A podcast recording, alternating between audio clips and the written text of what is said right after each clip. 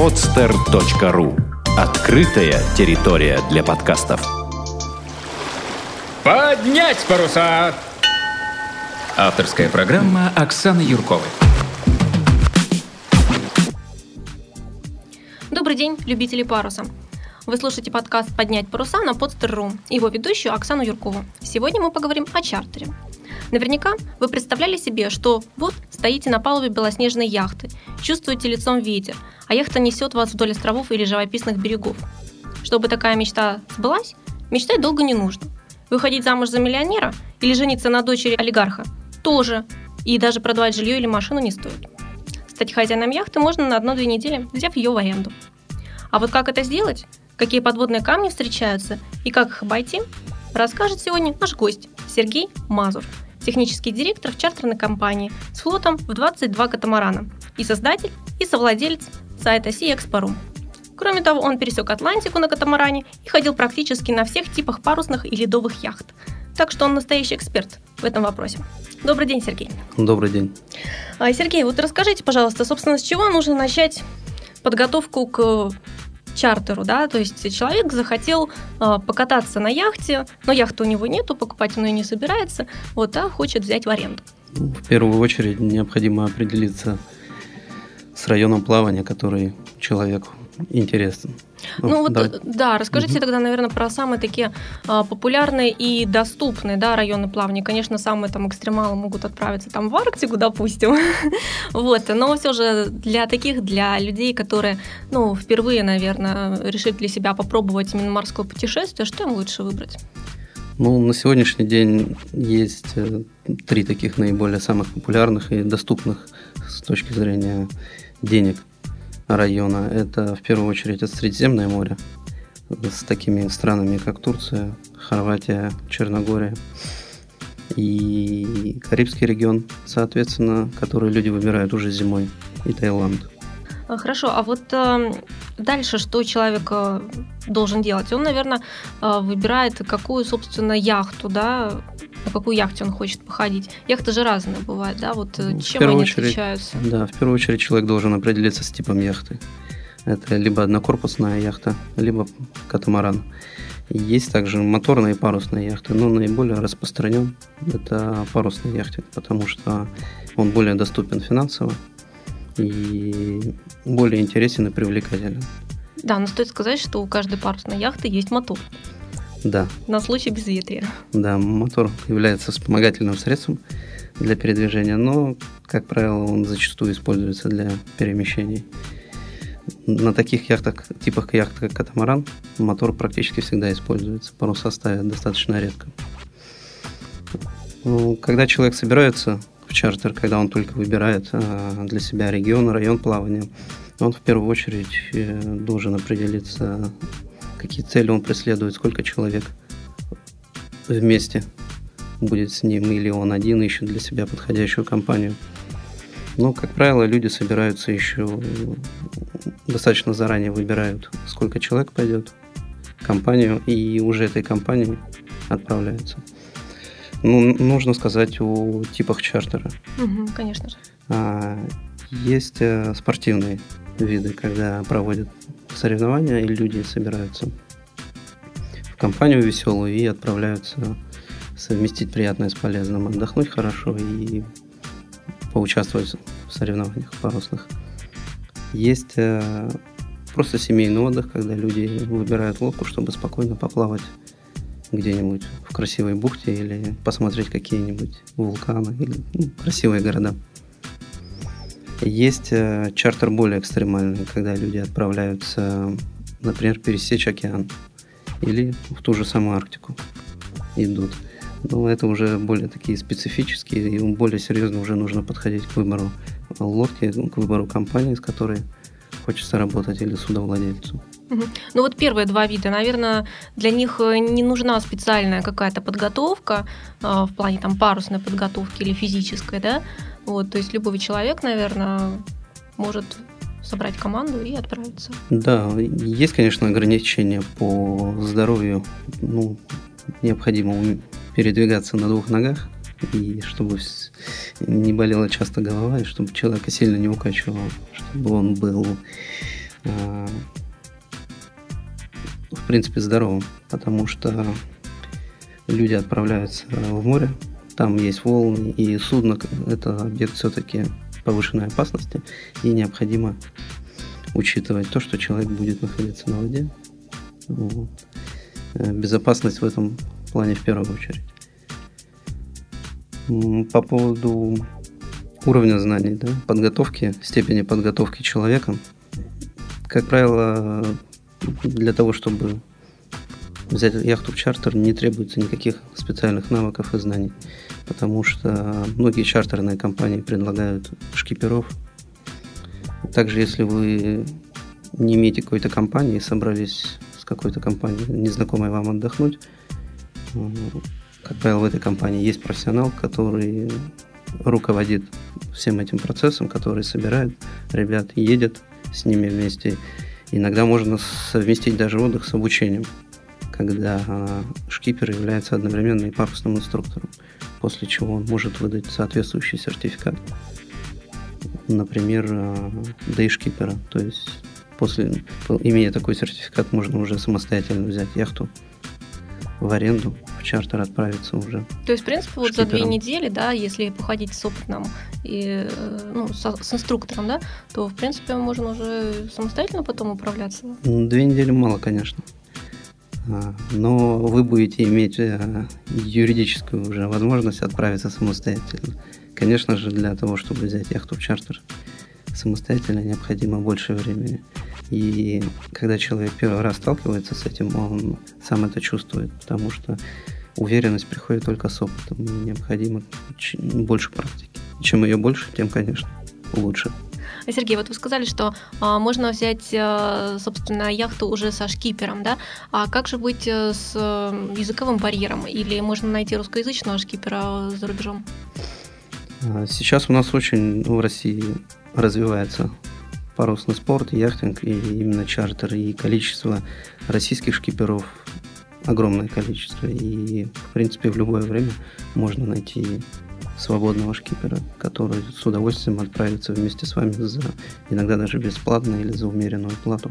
А как теперь искать этих шкиперов? То есть человек, который, в принципе, в парусной теме особо сильно не варится, но он хочет э, и отдохнуть хорошо, и какие-то, может быть, навыки получить, да, и потратить, э, ну, чем меньше, тем лучше. Вот. Э, и как же ему найти шкипера вот так? Ну, вообще к выбору инструктора, шкипера или человека с тем, с которым вы хотите отправиться в путешествие, необходимо подойти основательно. И, конечно, лучше познакомиться с ним еще до выхода в море, потому что может быть просто несовместимость с человеком, может быть характерами, друг другу не, не подойдете, и мест отдых превратится в сплошной один большой конфликт. На просторах интернета сейчас огромное количество ресурсов, где можно встретить э, шкиперов свободных, которые предлагают свои услуги. Также можно прийти в любой яхт-клуб и просто пообщаться с ребятами, которые ходят уже на лодках, познакомиться с ними и пригласить кого-то из них. Я предпочитаю больше, когда происходит живое общение, живое знакомство. Но первоначально Первый шаг может быть, конечно, через интернет. Это легко доступно. Сейчас очень много информации. Просто необходимо подойти к этому достаточно серьезно и как можно больше прочитать, много с кем пообщаться и после этого уже сделать выбор. Первые шаги для для тех, кто живет в таких городах, как Москва и Санкт-Петербург, можно сделать даже в самих этих городах. То есть взять, выйти с кем-то на яхте уже либо в Санкт-Петербурге, либо в Москве. Угу. А вот насколько безопасно все-таки вот так э, знакомиться через интернет, э, потому что ну, люди же все-таки разные бывают, да, насколько там у него опыт э, хороший, да, насколько вообще как, как человек хороший, да, этот шкипер попадется. Да, ну, как правило, у каждого шкипера уже есть какая-то история, и о нем всегда можно узнать, поспрашивать у других людей. Конечно, мнение может быть всегда предвзятое, но если это открытый человек, если он э, постоянно общается на каких-то профессиональных ресурсах, то всегда можно понять по нему, насколько он квалифицирован, сколько человек он обучил. Можно пообщаться с его бывшими учениками с тем, с кем он ходил до этого в чартер, и, и исходя из этого уже составить мнение об этом человеке. Хорошо, со шкипером более-менее определились. А теперь давайте а, опять вернемся к лодкам. А, На что нам нужно обращать внимание, да, и как вообще вот э, выбирать лодку человеку, который совершенно пока еще не понимает, что это такое. Он знает только, что хочет какую-то красивую яхту или, может быть, просто удобную и не очень дорогую. А, И вот как выбрать? Ну, представим, что человек никогда не имел отношения к парусу, к яхтам, и ни разу не брал лодки в аренду, и вообще не знает, что это такое. И Да, именно такой человек. Да, как с этим быть. Я бы рекомендовал такому человеку найти подходящую компанию, которые, как правило, в социальных сетях легко сделать. Легко. Много объявлений достаточно, где требуется один. Есть одно-два свободных места, и можно воспользоваться данной возможностью. Как правило, такие возможности предоставляются для тех, кто отправляются на регаты, на участвовать в парусных соревнованиях. И это, в принципе, самое было бы самое интересное, потому что там участвует огромное количество яхт, много людей, там весело, интересно. Есть какого-то рода культурные программы, проводятся вечеринки постоянные. А как же без опыта парусного и сразу на соревнования? Специфика парусной яхты такая, что на ней как минимум, ну, в чартере, да, мы говорим, или в соревнованиях участвует 6-8 человек. И, в принципе, достаточно одного-двух людей профессиональных, которые проводят инструктаж, которые перед выходом в море рассказывают о том, как нужно работать с парусами, как нужно себя вести, э, технику безопасности, рассказывают и показывают. И, в принципе, мы не говорим здесь о экстремальных вещах, о экстремальном яхтинге, где нужно огромное количество лет, упорства, силы для того, чтобы достичь определенного уровня. Здесь мы говорим о отдыхе. И задача любого шкипера любого человека, который проводит вот такого вот регату, организовать хороший отдых. И его можно сделать только предоставив э, комфортные условия для новичков, для тех, кто никогда не был в яхтинге. И поэтому не требуется никакого опыта. Будет весело, интересно. Человек узнает много нового. Мгм. И я думаю, что в будущем свяжет свою жизнь яхт- с яхтингом. Процентов 90 людей связывают свою жизнь потом с яхтингом. Ну да, я нескольких таких людей знаю Мгм. лично. Хорошо. А если человек э, как бы, ну, не хочет вписываться, а наоборот э, собрал компанию, может быть, там день рождения хочет как-то отметить, да, вот, собрал компанию и вот э, занимается вот этим вопросом поиском яхты. Он не понимает, чем однокорпусная яхта лучше или хуже многокорпусная, например, да, и как, как здесь быть? Ну, при выборе яхты необходимо понимать, в какой регион вы собираетесь отправляться и, и сколько вас человек. Ну, допустим, возьмем ну, Средиземное море, да, такое, наверное, самое бли- близкое, такое популярное да, направление. Ну, в Средиземном море наиболее распространены однокорпусные яхты. А, многокорпусных яхт катамаранов сравнительно меньше. Основное отличие – это степень комфорта.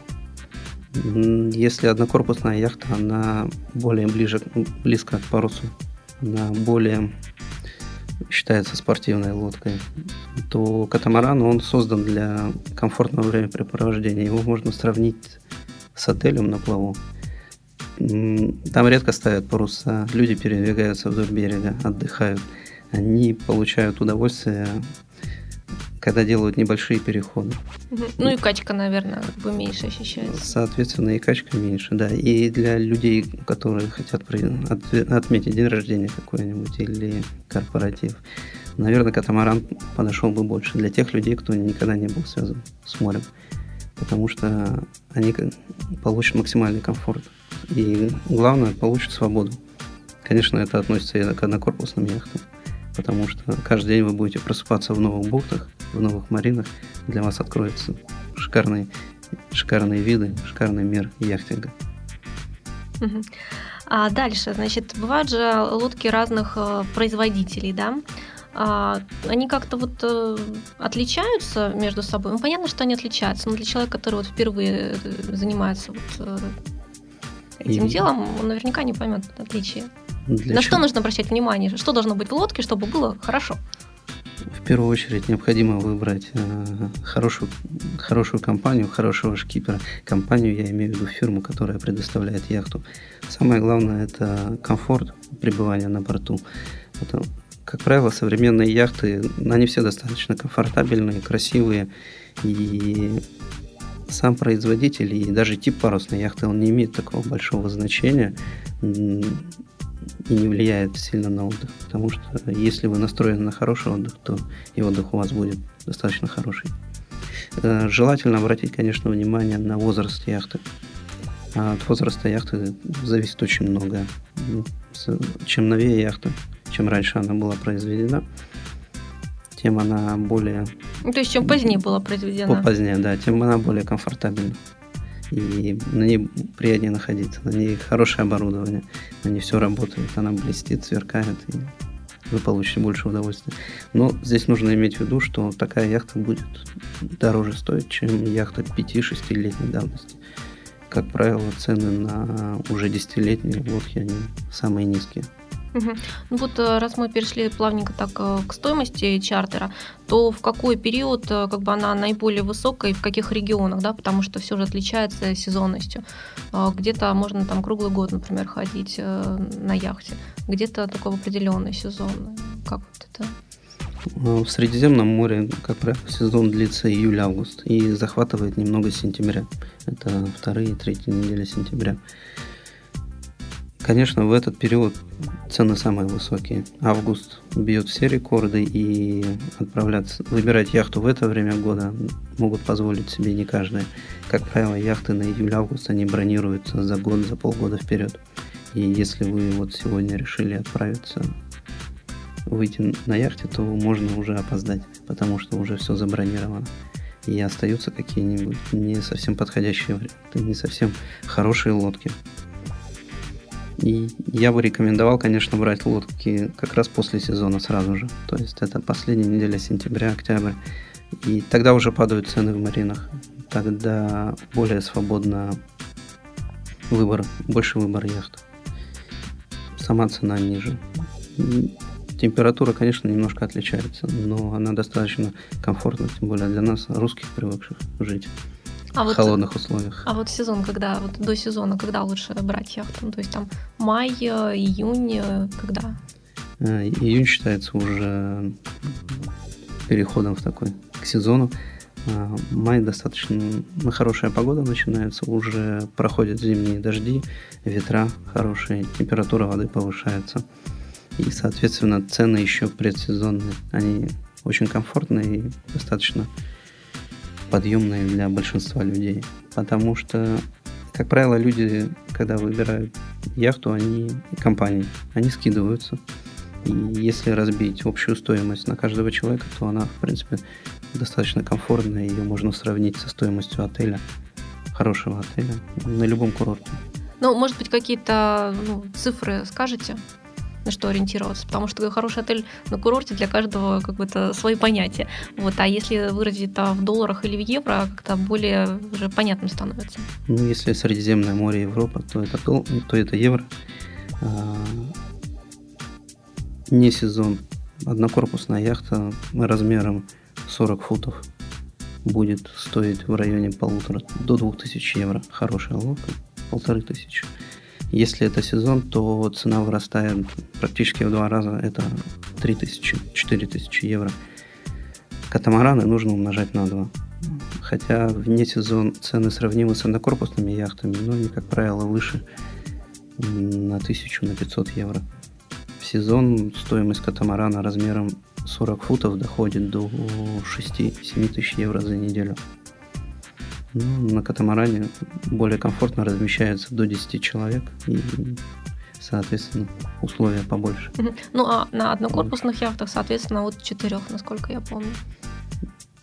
Да можно и вдвоем отправиться. У нас бывают прецеденты, что люди, семейная пара вдвоем отправляются в путешествие и справляются и с лодками. На несколько месяцев бывает уходят. Ну, это уже такие опытные, да, подкованные, конечно, конечно же, люди. Вот. А расскажите тогда про условия чартера, да, то есть как э, сразу платится вся сумма или там какую-то часть только, да, а, какой-то страховой там взнос платится или нет. Вот, и вот именно вот такие вот особенности, на что должны быть э, как бы готовы люди. Потому что я знаю, что а, некоторые компании просят э, залог, который возвращаются, некоторые просят какую-то страховую сумму, которая не возвращается, она как бы там несколько меньше. Что лучше выбрать? Яхты бронируются заранее, и бронируются они либо непосредственно у судовладельца, либо через агентство. Э, здесь кто что предпочитает. Многие предпочитают работать с одним агентством, которое подбирает нужную лодку в том регионе, в котором хочет человек, или у того судовладельца, с которым этот агент уже имел опыт. Когда вы первый раз выбираете яхту, я вам рекомендую обратиться либо к хорошему судовладельцу, уже зарекомендовавшему себя на рынке, на достаточно много крупных компаний, либо к хорошему агентству. Они порекомендуют вам компанию, смож, смогут помочь в выборе яхты, подготовке к чартеру и ответят на многие ваши вопросы, потому что вопросов действительно возникает масса и необходимо, чтобы на эти вопросы отвечали квалифицированные люди. Но вот если вот быть, как быть вот именно с этими со страховыми то взносами? Сколько когда платить? Вы, да. Когда вы выбираете яхту, она сначала бронируется. И, как правило, платится определенная сумма, она определя... определяется компания устанавливается. Доходит, бывает, до 50%. Можно, конечно, оплатить и 100%. И, и таким образом вы бронируете яхту. А, дальше, в зависимости от тех же условий договоренности с компанией, потому что здесь каждая компания устанавливает такие условия, которые она хочет. И страховой, и уже отправляясь к своей яхте, вылетев к ней, прилетев на место, на базу, вы доплачиваете либо наличными оставшуюся часть, либо переводите ее. Когда вы приехали на яхту, здесь есть два типа, как вы сказали. Это либо заплатить страховой депозит, который возвращается, либо оплатить страховку, невозвращаемую сумму. Общая, общемировая практика все-таки склоняется к депозиту, к возвращаемому депозиту. А, и клиенты чаще предпочитают такой тип. Как правило, люди аккуратно обращаются с яхтами и платить сумму страховку, которая не возвращается, это по сути просто невыгодно и неинтересно. Она составляет где-то 200-300 евро. Сумма страхового депозита ориентировочно от 1000 до 2000 евро. Ну, мы говорим о лодках средних размеров, 40-50 футов. Этот страховой депозит, он покрывает э, франшизу, которую не выплатит страховая компания судовладельцу. И если вы что-то сломали или посадили яхту на мель, например, порвали парус, то судовладелец изымает определенную сумму из этого страхового депозита и покрывает свои расходы. понятно. А если э, у лодки там сломается мотор, например, да, то есть не по вине, собственно, компании, которая на ней отдыхает, а ну, взял, сломался в этом случае что? Да, регулярно на яхте что-нибудь ломается, и, как правило, не по вине отдыхающих. А в этом случае компания сама оплачивает ремонт и старается в кратчайшие сроки устранить данную проблему. Редко возникают конфликтные ситуации, когда компания требует оплатить ремонт оборудования, которое вышло из строя не по вине отдыхающего человека. А вот когда только-только вот э, заходишь на яхту, да, на что нужно обратить внимание? Ну, когда принимаешь, собственно, яхту от э, чартерной компании, нужно же все-таки ее как-то осмотреть, да, то есть есть же какая-то процедура. У каждой чартерной компании существует так называемый чек-лист, по которому отдыхающий, тот, кто берет яхту в аренду, и судовладелец один сдает, а другой принимает яхту. В этом чек-листе прописаны прописано оборудование, его состояние, прописано количество веревок, кранцев, спасательного оборудования и каких, каких состояния, состояние парусов. Необходимо очень внимательно пройтись по этому чек-листу, проверить работоспособность каждого оборудования, обратить внимание на якорное устройство обязательно, на навигацию, на его работоспособность, на работоспособность спасательного оборудования, проверить двигатели, проверить уровень масла в двигателях. Э, то же самое нужно сделать с тендером. Как правило, чартерные компании берут дополнительную плату за использование тендера. Это маленькая лодка, которая крепится, как правило, на корме. И если вы оплатили данную услугу, то тендер тоже необходимо проверить. Также состояние туалетов и как работает вода на лодке. А, также очень важно проверить внешнее состояние яхты, то есть э, царапины какие-то, потому что после подписания чек-листа вы принимаете полностью на себя ответственность за данное судно. И если вы что-то не заметили, судовладелец может по окончании чартера предъявить вам претензию. Поэтому к вопросу приемки лодки следует подойти очень внимательно. Если вы делаете это первый раз, то лучше воспользоваться помощью профессионального шкипера, который не первый день уже в этом бизнесе и может может вам помочь очень помочь, сильно, да. да? Хорошо. А вот когда лодку сдаешь, там же все тоже есть какие-то особенности? Когда, зак- стоит когда заканчивается да, чартер. Как, да, когда заканчивается чартер, да. Ну, в частности, например, а, компания а, просит там дополнительные 100 евро за уборку лодки, да, то есть или самостоятельно это можно сделать своими силами, да, или заплатить 100 евро профессиональному уборщику, собственно говоря. Ну, какие-то вот такие моменты, и некоторые хотят сэкономить, э, потом говорят, что лучше бы мы заплатили эти 100 евро, например. А, все дополнительные опции и услуги, они оговариваются заранее. И, как правило, компании берут за финальную уборку 100-150 евро. Эту сумму лучше заплатить, потому что, и, как правило, у компании не предлагают возможности не платить данную сумму судовладельцы, потому что лодки сдаются в субботу, начиная с 9 утра. И в 4 часа дня уже приходят новые клиенты.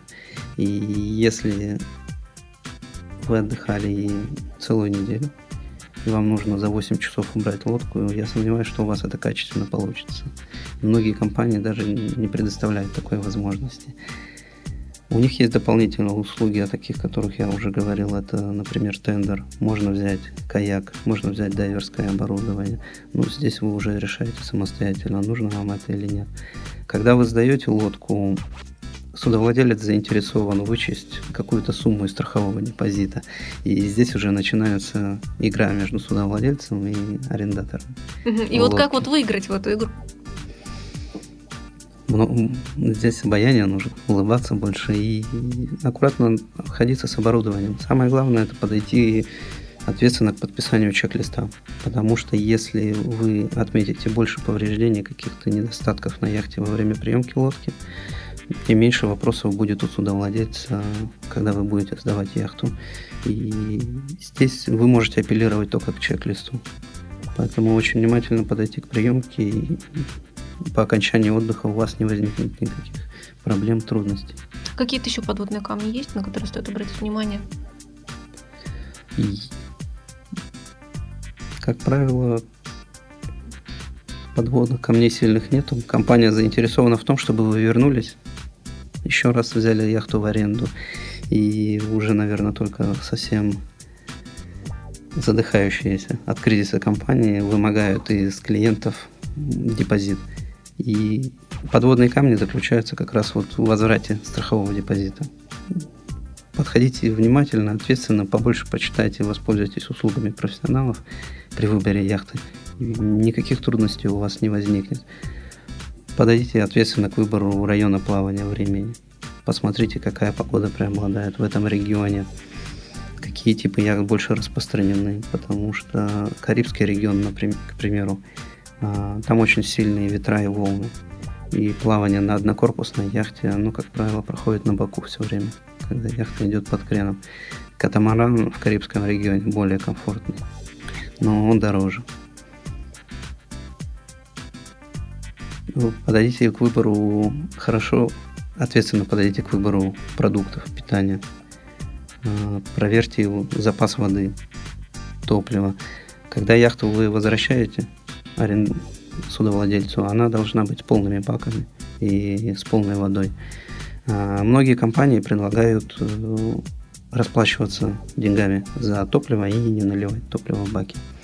Но здесь я вам рекомендую потратить 1-2 часа для того, чтобы сделать крюк до заправочной станции и самостоятельно заправить лодку до полных танков. Потому что судовладелец завышает стоимость топлива и использует это для дополнительных заработков. А если вы берете с собой шкипера, которого предлагает судовладелец во время чартера, здесь вы не платите страхового депозита. И в принципе здесь вы не несете ответственности за лодку. Вы несете ответственность за испорченное оборудование, когда вы отдыхали, или за что-то сломанное, когда вы своими руками что-то сломали. Но вы не несете ответственность за управление яхтой. Как правило, здесь не платятся депозиты никакие, и вы можете 100% наслаждаться отдыхом, отпуском, и вас не ждет никаких подводных камней, а только хорошее настроение. А то есть получается, что взяв одного квалифицированного шкипера, можно избежать э, многих проблем? Да, если это профессиональный шкипер, вы можете с ним даже заключить что-то вроде договора до выхода, до отъезда в чартер. Если это шкипер, предлагаемый компанией, судовладельцем, то здесь вы можете быть абсолютно спокойны. С вас никто не будет брать страхового депозита. Придя на яхту, с вас могут попросить определенную сумму на топливо, но эта сумма идет э, в конце чартера, ею оплачивается топливо, для того, это берется как в виде страховки, потому что бывает, что клиенты спускают последние деньги во время отдыха, и им потом нечего заплатить. Понятно. А, хорошо. А вот такой еще вопрос по поводу чаевых э, для шкипера. Это да. как... Это на ваше усмотрение.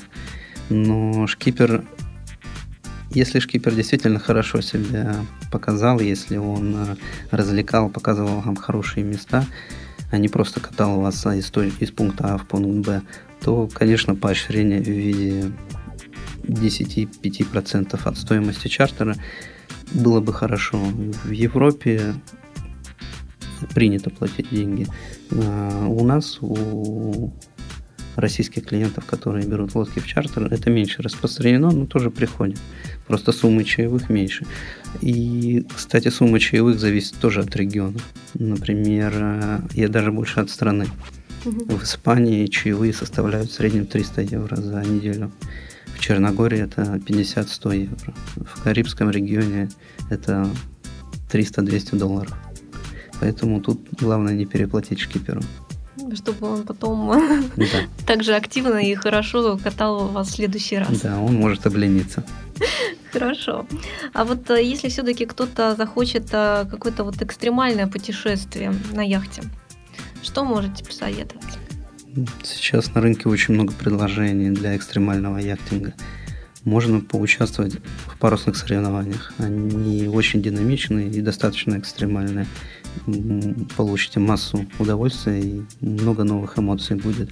Также можно отправиться в дальние походы, в какие-то экстремальные места с экстремальными погодными условиями. Ну, например, что-нибудь. Арктика.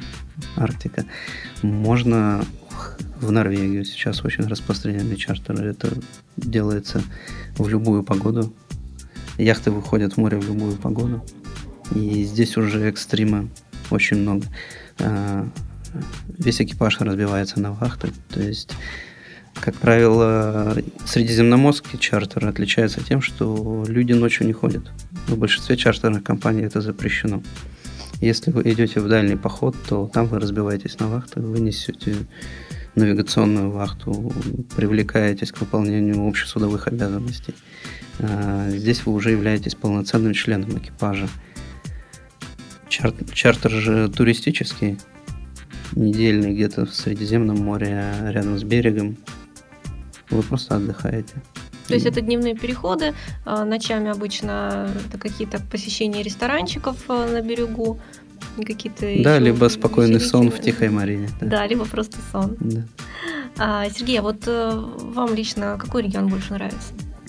И а. какой вид э, вообще яхтинга? Я знаю, что вы спортом занимаетесь очень долгое время уже, вот, но все-таки, может быть... Э, ну, я с возрастом предпочитаю более спокойные виды парусной активности, и сейчас для меня, наверное, все-таки а варианты с дневными, недельными чартерами где-то недалеко от берега, они более предпочтительные. Я уже отдыхаю с семьей. А раньше для меня, конечно, чем экстремальнее вид спорта был, тем лучше. Мы и зимой даже выходили под парусом на ледовых яхтах. Сейчас, к счастью или к сожалению, я уже становлюсь более спокойным. А какие регионы все-таки предпочитаете? Средиземное море. Оно более комфортное, более спокойное, предсказуемое и понятное.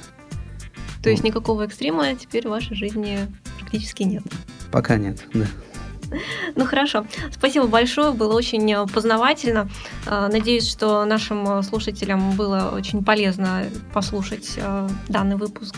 И, скорее всего, кто-нибудь из них э, пойдет и возьмет яхту в чартер, да, чтобы отдохнуть, чтобы развлечься, чтобы а, попробовать а, новые ощущения, может быть, потом прийти уже, собственно, в парус уже по-серьезному. Вот. А нашим гостем сегодня был Сергей Мазур, технический директор в чартерной компании и создатель и совладелец а, а, cexpo.ru.